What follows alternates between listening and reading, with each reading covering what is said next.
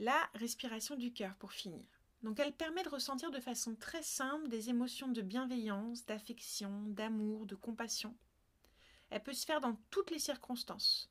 On peut l'orienter vers une partie de soi, porteuse d'une sensation douloureuse ou d'une émotion pénible, vers soi-même et toutes les parties de soi, vers un proche vivant ou décédé que l'on aime ou avec qui la relation est compliquée, vers une personne avec qui on est en conflit, vers l'humanité entière par cercle de plus en plus grand.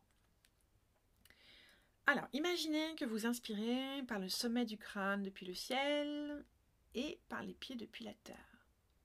Inspirez en même temps d'en haut et d'en bas en amenant les deux inspirations dans le cœur.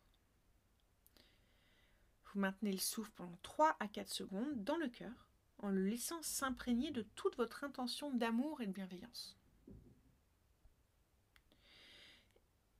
Pour terminer, vous imaginez que vous expirez par l'avant et l'arrière du cœur en même temps avec l'intention d'envoyer ce souffle bienveillant là où vous le souhaitez, donc vers la personne que vous souhaitez, ou vous-même, ou l'humanité.